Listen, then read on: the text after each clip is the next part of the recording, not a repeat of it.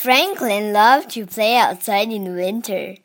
He could skate forwards and backwards.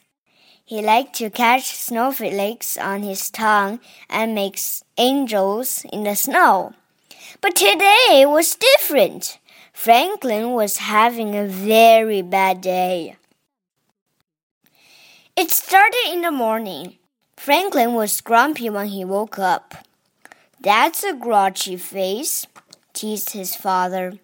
Yes, it is, said Franklin. He crossed his arms and frowned. Would you like a nice breakfast? asked his mother. No, said Franklin. His mother made breakfast anyway. Franklin stared out the window.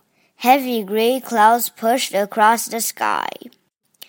It's even a bad day outside, grumbled Franklin. He picked at his food. For the rest of the morning, nothing went right. Franklin knocked over his juice and broke his favorite cup.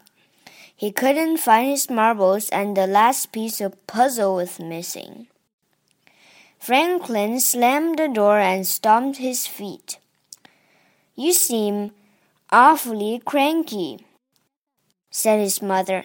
I'm not, shouted Franklin. Just then, Bear knocked on the door. Franklin peeked out. Do you want to make a snowman or ride on my sled? asked Bear. Franklin sighed. I don't want to do anything. Please, Bear said.